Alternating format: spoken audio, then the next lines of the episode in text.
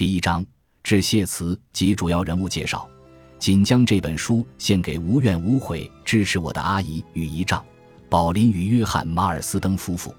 还要感谢同样支持我的兄弟与弟妹罗讷与艾丽森威尔夫妇以及肯尼斯与伊丽莎白威尔夫妇，在此容我衷心的致上感谢。主要人物介绍：皇亲国戚，英王亨利八世。英王亨利七世的次子，都铎王朝第二任国王。为了与伊丽莎白的母亲安波林成婚，亨利八世不惜与罗马教皇反目，与原配亚拉冈的凯瑟琳离婚，推行宗教改革，并通过允许自己另娶的法案。他将当时英国主教立为英国国教会大主教，使英国教会脱离罗马教廷，自己则成为英格兰最高宗教领袖，并解散修道院。使英国王室的权力因此达到顶峰。安柏林，英国都铎王朝亨利八世的第二任妻子，就是为了与他结婚，亨利八世与教会断绝关系，推行宗教改革，并与原配亚拉冈的凯瑟琳离婚。安柏林在一五三三年生下伊丽莎白之后，再也无法顺利生出子嗣，使得亨利八世厌倦了他，最终在一五三六年以通奸罪名被斩首示众。结束了千日王后的传奇一生。英国的玛丽女王亨利八世与原配凯瑟琳的女儿，父母的离婚导致她度过一段悲惨的青少年时期。他是虔诚的天主教徒，因此继位之后便决意将英国恢复为信仰天主的国家。但是他与西班牙国王菲利普二世的联姻并不受人民的欢迎。在一五五八年十一月过世时，并未留下子嗣，在位仅五年。诺福克公爵四世汤马士·霍华，伊丽莎白女王的表亲之一，也是势力庞大的权贵重臣。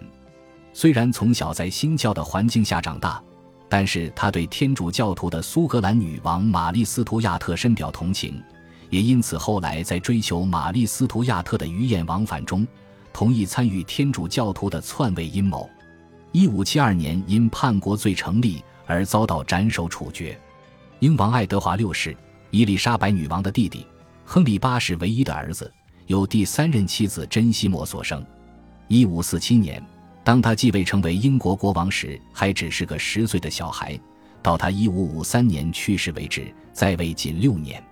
莱蒂斯诺利斯，弗朗西斯诺利斯与凯瑟琳凯利之女，也是伊丽莎白女王的遗生女。她一生总共嫁了三次。二十岁时便嫁给了第一任丈夫艾塞克斯伯爵华特德弗罗，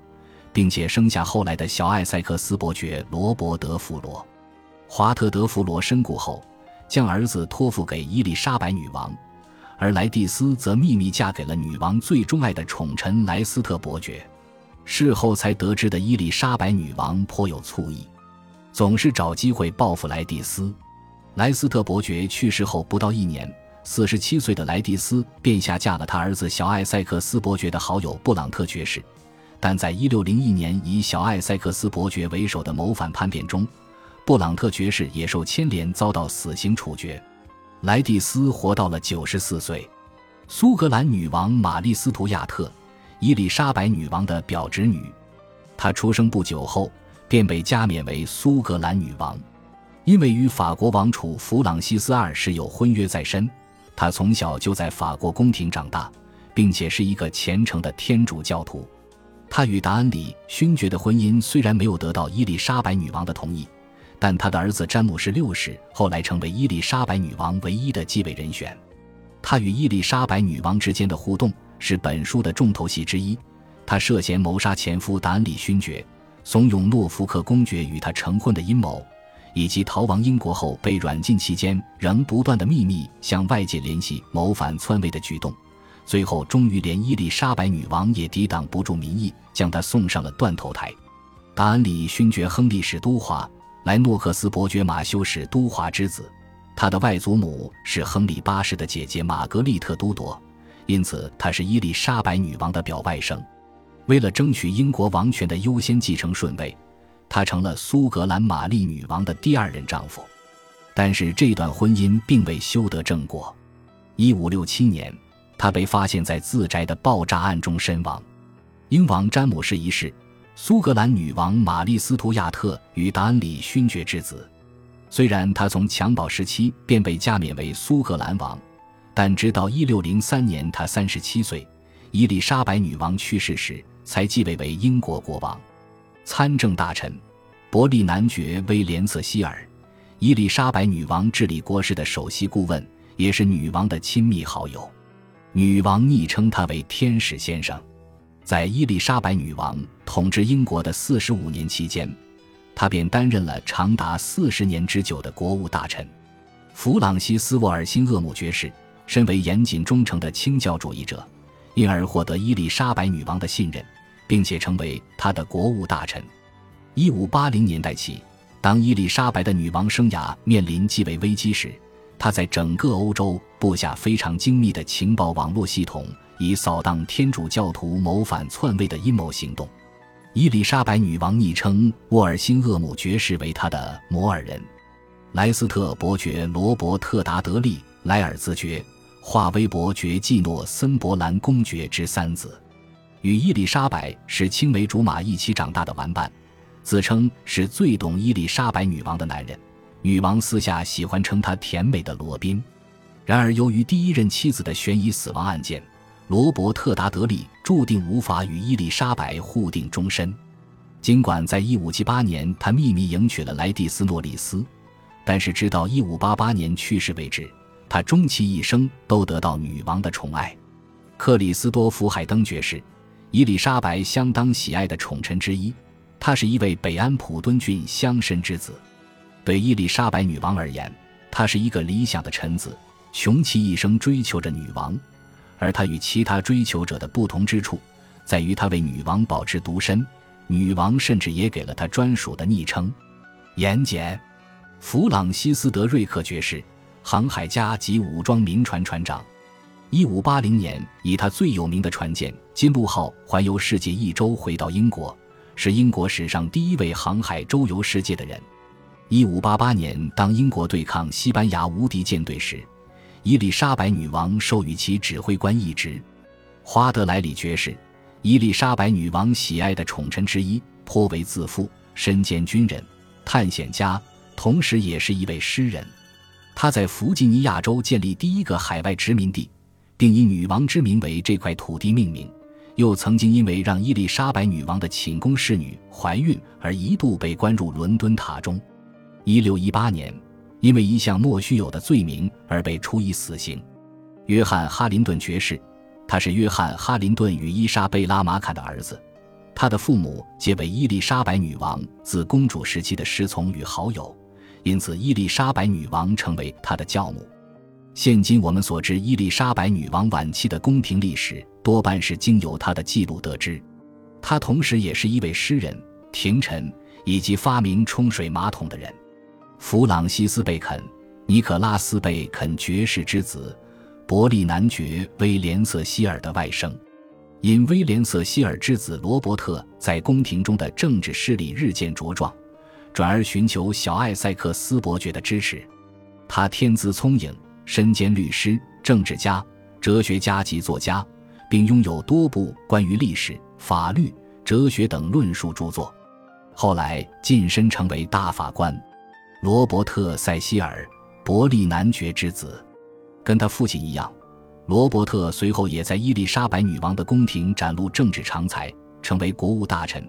并且是在伊丽莎白女王过世时，将王权和平移转给苏格兰王詹姆士六世的幕后推手。小艾塞克斯伯爵，艾塞克斯伯爵华特德弗罗之子，伊丽莎白女王与威廉·瑟希尔谨守对其早逝父亲的承诺。协助看顾他自小到大的成长，伊丽莎白女王更成了他的教母。在他的母亲莱蒂斯诺利斯嫁给罗伯特达德利之后，莱斯特伯爵在宫廷中也一直提拔这个继子，因此备受这些大人们宠爱的小艾塞克斯伯爵逐渐恃宠而骄，甚至是宫廷里唯一胆敢直言冒犯伊丽莎白女王的人。一六零一年，小艾塞克斯伯爵因为谋反叛变不成而被处以死刑。伊丽莎白女王因她的死陷入深沉的哀伤之中，直到两年后女王去世之前，都一直被困扰着。外国求婚者及其他，菲利普二世、西班牙国王、英国玛丽女王的丈夫，伊丽莎白女王的姐夫。在菲利普二世的统治下，西班牙的国力达到巅峰。他曾经试图创建一个天主教大帝国，因此与欧洲各国交战多年，但终究并未能如愿以偿。在偏向新教的伊丽莎白继位英国女王后，菲利普二世曾向她求婚未果，之后更展开对英国的企图，以颠覆王权与宗教信仰。一五八八年，派遣无敌舰队远征英格兰，却在英吉利海峡被机动灵活的英国海军击溃。从此，西班牙在海上的威力便逐渐衰退。凯瑟琳·梅迪奇，一五三三年嫁给法国国王亨利二世，